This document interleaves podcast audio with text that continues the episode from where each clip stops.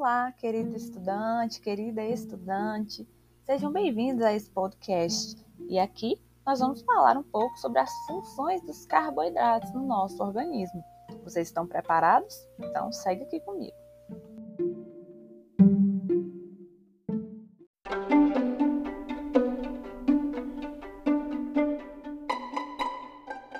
Os carboidratos têm como principal função, né, é, a função energética.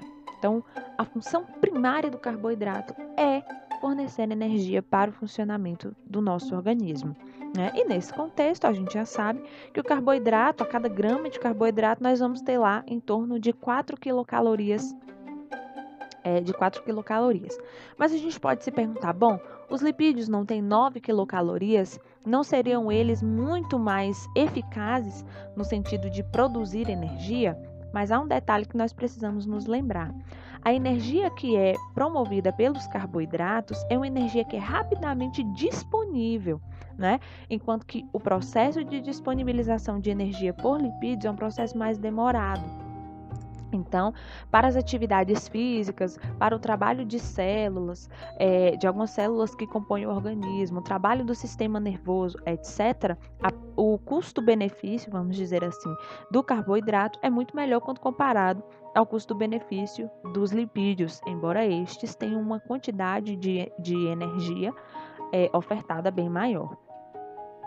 Nós temos esses carboidratos também como reserva de combustível, né? Então, é, nós temos a parte da glicose sanguínea, mas nós temos o glicogênio hepático, que é a, que funciona como a nossa reserva, mas nós precisamos nos lembrar que nós precisamos reabastecer essa glicose disponível para o fornecimento de energia. Como a gente a, acaba armazenando uma quantidade relativamente pequena né, de, de glicose a partir do glicogênio, é importante que nós mantenhamos sempre reabastecido o nosso estoque de glicose, né? Só que fazendo isso de forma moderada, né? É, o carboidrato ou os carboidratos, eles também possuem algumas funções especiais no nosso tecido. Lá no fígado, por exemplo, ele vai estar tá na forma de glicogênio hepático e também glicogênio muscular, tá? Fornecendo aí uma troca constante com o sistema de balanço energético global do corpo. Então, independente de onde a, ocorre a maior necessidade de energia naquele momento, a gente tem a capacidade de mobilizar essas estruturas de glicogênio, enviar essa glicose disponível para aquele local para a formação de energia. Então, como nos mostra a figura, no momento em que nós estamos nos alimentando, né, nós vamos ter aí uma alta taxa de glicose sendo ingerida. Essa alta taxa de glicose, ela vai estimular células beta pancreáticas, essas células beta vão produzir insulina e ao mesmo tempo ela vai inibir as células alfa, que são produtoras de glucagon. Então, essa insulina, ela vai, né, ela tem a, a, a função de fazer com que a glicose ela entre na célula para que haja o metabolismo para a forma de energia. Já numa situação contrária, quando nós estamos no processo de jejum, nós já temos um estímulo que é inverso. Então, as baixas taxas de glicose, elas vão inibir as células beta, né? Ou seja, nós não vamos precisar colocar glicose para dentro, muito pelo contrário, nós precisamos mobilizar as reservas de glicose que nós temos. Então, a estrutura que vai ser estimulada, o hormônio que vai ser estimulado nesse momento é o glucagon, que é produzido pelas células alfa, lá no nosso pâncreas. Então, esse, esse glucagon tem a ação lá no fígado de fazer com que haja a quebra do glicogênio, ou glicogenólise, como nós chamamos.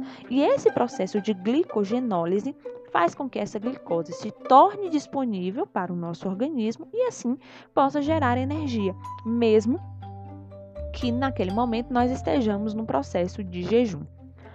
Os carboidratos também vão é, exercer funções especiais no nosso tecido no que diz respeito às proteínas e aos lipídios. Né? Então, esses carboidratos que nós ingerimos, eles vão ajudar na regulação do metabolismo tanto das proteínas quanto dos lipídios, tá? Então, desculpa. Então, lá no nosso coração, por exemplo, que tem como preferência energética alguns ácidos graxos, né? É, o glicogênio ele pode ser utilizado como um combustível vital de emergência. Então, se a gente não tiver esses ácidos graxos disponíveis, o glicogênio ele vai ser utilizado, principalmente no caso em que o coração ele precisa trabalhar de forma extra, na gestação, na atividade física. Então a glicose ela acaba sendo um, é, uma forma de manter a energia para que esse órgão funcione. E também o sistema nervoso central. Vale lembrar que o nosso sistema nervoso ele não armazena glicose, tá? Mas ele depende da glicose que está sendo liberada na nossa corrente sanguínea. Então, por isso que é muito importante nós mantermos os índices glicêmicos séricos normais para que a nossa estrutura possa funcionar.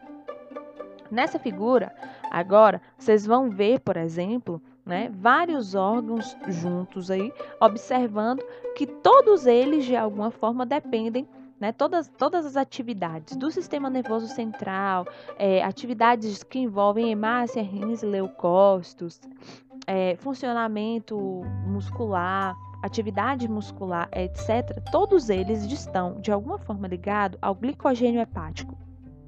Então, o carboidrato ele vai exercer alguma atividade sempre em todos esses órgãos, né? Sendo, tendo eles preferência ou não pela glicose no que diz respeito à sua fonte primária de energia. Mas todos eles, de alguma maneira, são regulados pela atividade, é, pela atividade da glicose.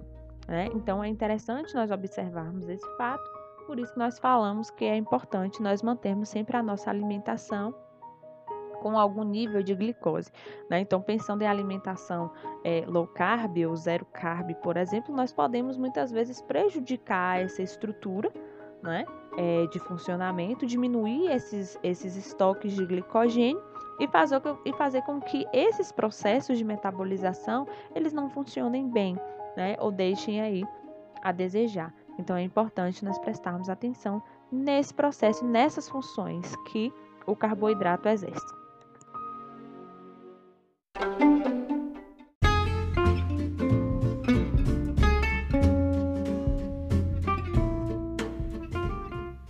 E aí, gostaram desse assunto?